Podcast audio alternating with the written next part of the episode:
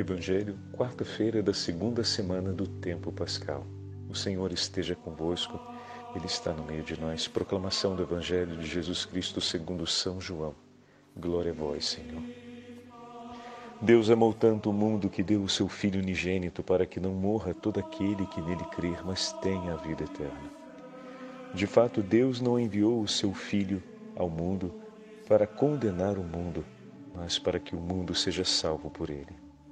Quem nele crê não é condenado, mas quem não crê já está condenado porque não acreditou no nome do Filho unigênito. Ora, o julgamento é este: a luz veio ao mundo, mas os homens preferiram as trevas à luz, porque suas ações eram más.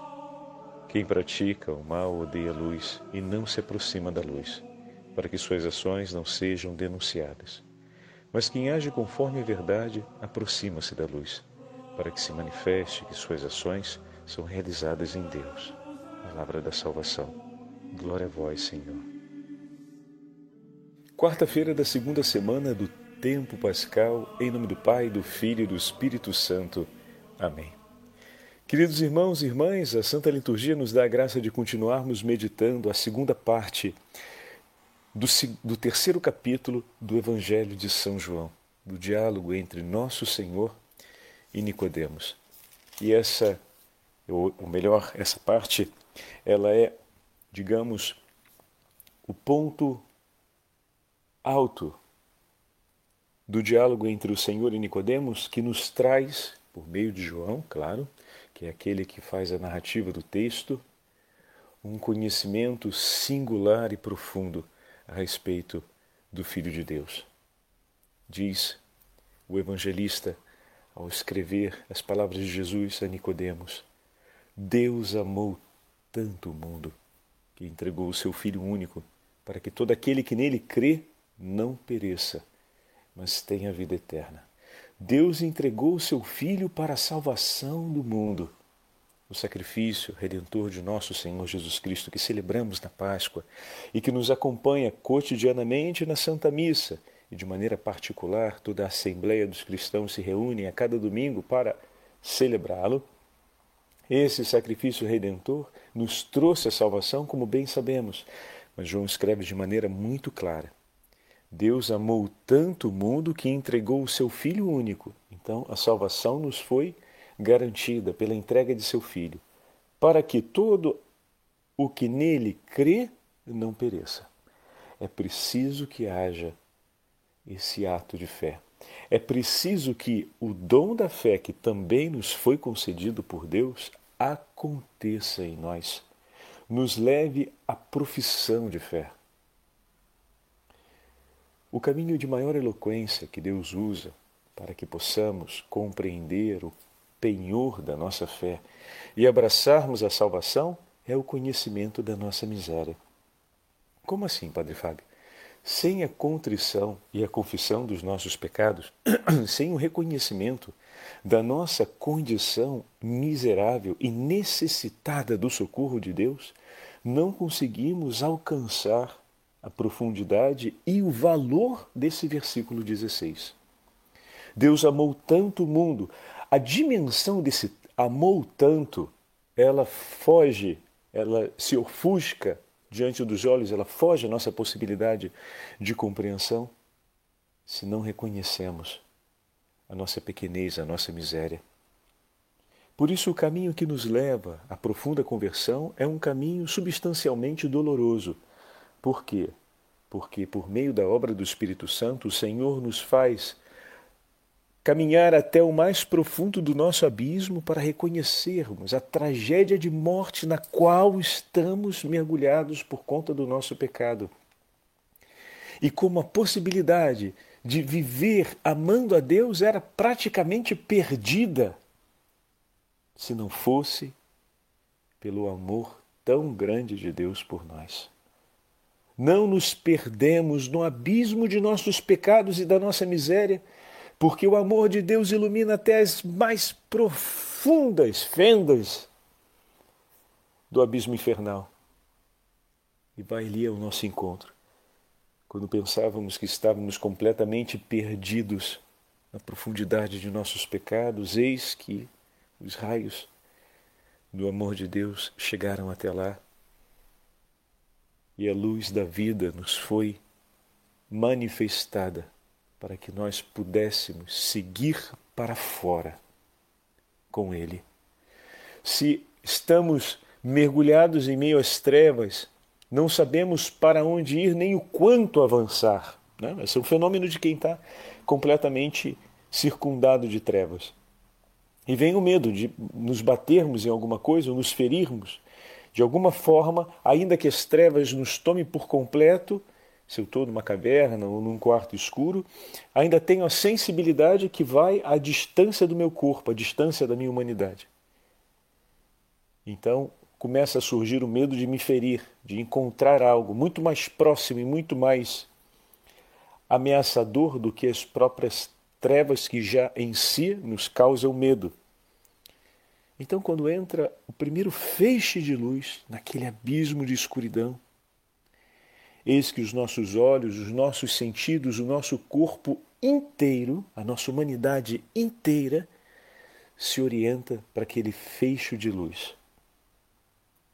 E o nosso corpo e os nossos sentidos vão começando a procurar estabelecer e conhecer a distância entre o lugar que estamos, que nesse caso o limite máximo somos nós mesmos, os nossos olhos, e o lugar de onde entra a luz. E começamos então a despertar dentro de nós uma viva e forte esperança de conseguirmos caminhar, ainda que sob a ameaça de nos ferirmos por algum obstáculo que não vemos bem, mas em uma direção que seja justa, boa e que nos assegure uma saída para, perdoem a expressão, para fora daquele completo abismo de escuridão. Se assim os nossos sentidos nos falam sobre, essa experiência, quanto mais, meus irmãos, quanto mais não nos fala a experiência da alma, os sinais e os gestos que o Senhor cumpre e cumpriu na história por cada um de nós. Muitas vezes estamos, nos encontramos, ou melhor, estávamos mergulhados em um abismo de trevas. E cada vez que pelo pecado vivemos, voltamos a cair nesse abismo. E eis que o Deus Onipotente, no seu infinito amor, vai ao nosso encontro não há profundidade suficiente, não há escuridão suficiente para nos escondermos dos olhos daquele que nos ama. Guardem essa frase. Há profundidade suficiente, não há escuridão suficiente para nos escondermos dos olhos daquele que nos ama. Por que guardar essa frase, Padre Fábio? Porque essa é a verdade do amor de Deus em relação a nós, mas também a forma como o Senhor quer fazer com que o nosso coração ame cada um dos nossos irmãos e irmãs. Quando vemos que um irmão, por conta de seus pecados, precipitou dentro do abismo e se encontra agora numa escuridão, numa completa cegueira, também o Senhor quer se unir ao nosso coração para muitas vezes fazer de nós aquela chama, aquele raio de luz que vai ao encontro do próximo. Se o Senhor me fez perceber o abismo de escuridão que está em seu coração, é porque Ele quer me fazer ser por ti um raio de luz que te ajude a sair de lá, a vir para fora. Assim como, voltando no exemplo, a partir do momento que os meus olhos sensibilizados por aquela luz vão movendo não apenas os meus sentidos, mas também vão nutrindo a esperança e consolidando em mim movimentos de decisão e um agir para caminhar em direção àquela luz, também, na medida em que os raios do amor de Deus vão chegando ao nosso coração, vão nos ajudando a perceber, melhor, vão nos ajudando a amadurecer aquela decisão de crer, ou seja, aquela decisão que nos faz participar dessa vida que está para além das trevas. mas é preciso caminhar de onde estamos para onde o Senhor nos chama. E isso o faremos vivendo a fé, o dom da fé.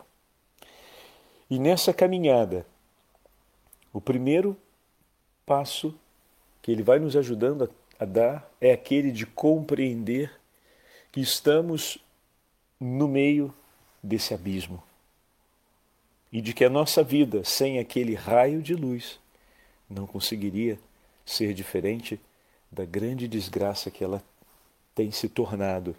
Não que ela é, porque o Senhor não nos criou para isso, mas se tornou assim por conta de nossos pecados.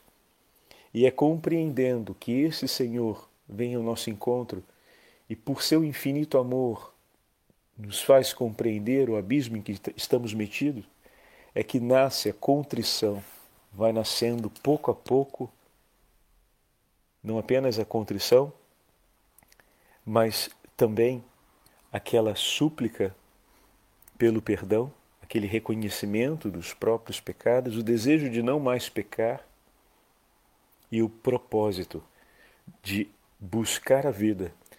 E ao termos nas mãos essa vida que o Senhor nos concede, o propósito de vivê-la intensamente. O propósito de não mais pecar é o desdobramento do propósito de viver a vida que o Senhor me entrega. Na medida em que eu a recebo e estimo o seu valor, digo: não quero viver outra coisa que não seja isso que o meu Senhor me pede. E daqui se desdobra o não quero mais pecar. O não quero mais pecar não é pelo medo do abismo, mas ele é inicialmente como um ato de amor a beleza do que recebemos. E, obviamente, diante de tal beleza e diante da realidade que podemos perder como já perdemos uma vez, agora sim vem a atitude de responsabilidade de eu não quero mais pecar, eu preciso estar atento, senão vou voltar a cair naquilo.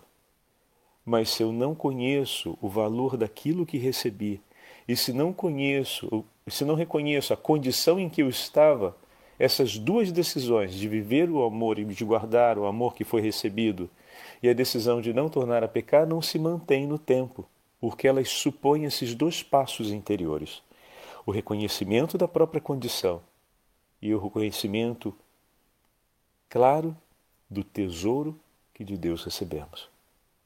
E aqui mais uma vez a experiência de fé, ela é fundamental para que essas duas realidades se ganhem consistência em, nosso, em nossa vida. E depois São João continua escrevendo: Pois Deus não enviou o seu Filho ao mundo para julgar o mundo, mas para que o mundo seja salvo por ele. O que significa dizer que o julgamento será feito no retorno triunfante e glorioso do Filho de Deus. Então, o Senhor que subiu e está sentado à direita do Pai, até o dia da sua vinda gloriosa, ele não veio para julgar, mas para salvar. As portas da salvação estão abertas para nós. É tempo de salvação. É tempo de arrependimento, como nós normalmente falamos, é tempo de conversão, mas, sobretudo, é tempo de viver a luz da fé para nós que fomos batizados, ou retomar essa vida para vivermos a partir do que de Deus recebemos. O tempo da salvação não significa apenas o tempo em que você ainda pode ser retirado do pecado, mas é o tempo que, é da, que nos é dado para vivermos a beleza da santidade. Não é tirou do pecado e agora está tudo resolvido. Você tem ainda uma vida inteira pra, pela frente, com um tempo que você não sabe de quanto vai ser mas que a cada dia o Senhor te renova a vida e renova o dom da vida que te deu pelo seu perdão para que você seja santo. Então ainda tem um percurso de vida que a gente não sabe qual para viver na salvação, para aplicar essa salvação, para celebrá-la, para que ela se concretize como vida perene e vida em abundância. Olhemos para o testemunho da Beatíssima Virgem Maria. Imaculada, até o dia da, da concepção do Filho de Deus, de nosso Senhor, e imaculada até o fim de sua vida. Oh, meu irmão e minha irmã, a nossa Santíssima Mãe guardou o seu coração unido ao coração de Deus de uma maneira inviolável. Nada se perdeu de tudo que foi depositado por Deus naquele coração, por uma inteira vida, por uma inteira vida, como está sendo a nossa. O que significa que amou e desejou amá-lo até o último dia e assim o viveu, sem nada perder de tudo que recebeu e vivendo em plenitude tudo aquilo que Deus lhe concedeu, uma vida santa na terra, do primeiro dia de sua concepção até o dia de sua assunção. Meu irmão, minha irmã, que isso? Olha que essa proposta não é exclusiva para a Santíssima Mãe, mas o seu coração imaculado arde de amor, suplicando isso por nós. Qual a mãe que não quer a alegria que está no seu coração? sendo também a alegria do coração de seus filhos. Me permitam a expressão, não nos contentemos em viver para suplicar o perdão de nossos pecados. A alegria de ser santo nos espera nessa vida, não na vida que está por vir. Mas agora, essa alegria espera por nós e os céus rezam por nós para que sejamos santos.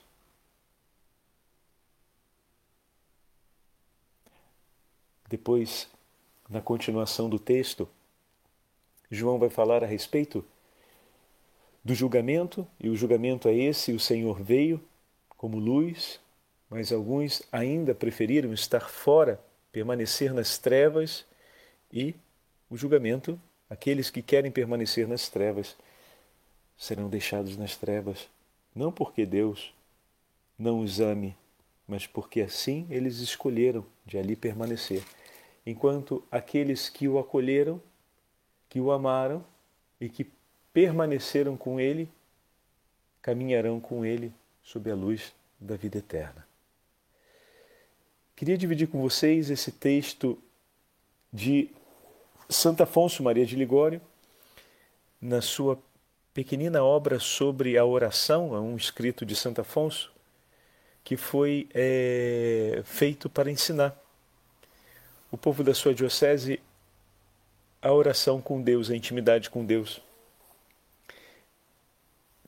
Em português eu tinha a capa, deixa eu ver se eu acho aqui rapidamente para falar para vocês a, o título dessa obra, porque tem traduzida em, em português e eu recomendo a leitura pela sua delicadeza e pela beleza que tem aqui.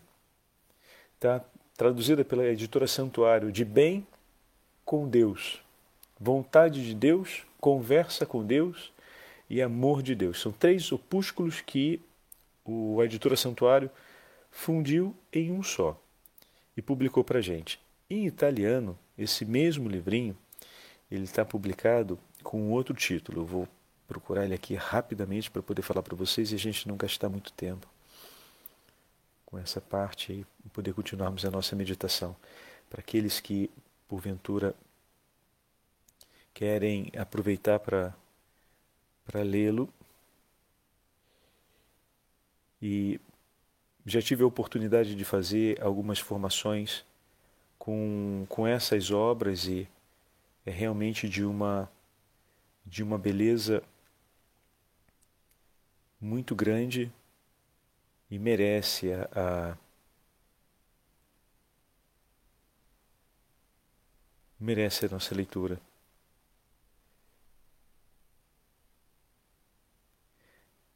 Bom, não estou achando aqui.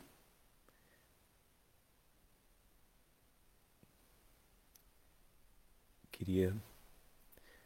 Depois eu vejo e, e mando para para vocês essa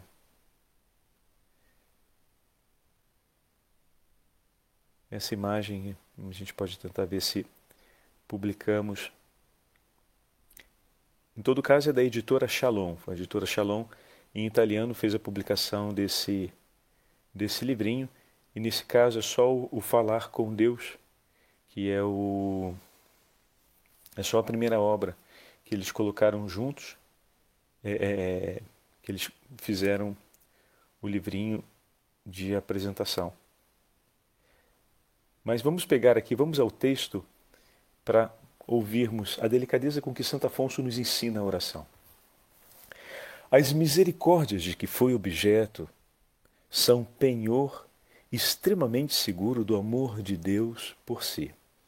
Ora, quando Deus ama uma alma e é por ela sinceramente amado, desagrada-lhe encontrar nela rebeldia. Se, pois, quer alegrar o seu coração cheio de amor, a partir de hoje, eu lhe digo, meu irmão, vá ter com ele, na medida do possível, com sincera confiança e ternura, vai estar junto do teu Senhor. Eis que eu gravei a tua imagem na palma das minhas mãos, disse o Senhor a Jerusalém através do profeta Isaías e acrescentou: As tuas muralhas estão sempre diante de meus olhos, porque eu te amo. É também assim que ele lhe fala a si: Alma querida, que temes? Por que essa rebeldia? Eu trago teu nome escrito nas minhas mãos. Nunca perco de vista fazer-te bem, e o meu amor por ti jamais se aplaca. São os teus inimigos que te fazem tremer. Sabe que a preocupação com a tua defesa está de tal maneira presente no meu pensamento que me é impossível distrair-me dela e esquecer-me de ti. Acima de tudo, avive, querido irmão, a sua confiança, pensando no dom que Deus nos fez em Jesus Cristo. Que tamanho imensurável dom de amor! Deus amou tanto o mundo que entregou o seu Filho unigênito. De onde nos poderia vir então o temor de que Deus nos recusasse qualquer bem, de que Deus em algum momento viesse a não querer o nosso bem? Clama o apóstolo, escreve, depois de se ter dignado fazer-nos a doação do seu próprio filho, ele, que nem sequer poupou o próprio filho, mas o entregou por nós, como não havia de nos oferecer tudo juntamente com ele? Romanos capítulo 8. As minhas delícias são estar com os filhos de minha casa. Olha que lindo, meus irmãos. O paraíso de Deus pode dizer-se, é o coração do homem, pois ele escolheu esse lugar como lugar da sua morada. Deus amou? Sim. Então ame-o também. Ame-o a ele. As suas delícias são é estar contigo e ao teu lado, meu irmão. Então ponha as suas delícias em permanecer ao lado dele em passar a sua vida inteira na sua amável companhia, cada minuto do seu dia, a cada coisa que você faz, pense e deseje estar em companhia com o teu Senhor, que será assim, ele e se for assim, ele sempre o espera. O encanto de sua eternidade será a sua companhia desde já. Palavras bem delicadas de Santo Afonso, mas que nos ajudam e que nos ajudam a compreender a beleza do desejo que Deus tem pela nossa companhia. O Senhor esteja convosco, Ele está no meio de nós. Pela intercessão da bem-aventurada Virgem Maria e de Santo Afonso Maria de Ligório, abençoe-vos o Deus Todo-Poderoso, Pai, Filho e Espírito Santo. Amém.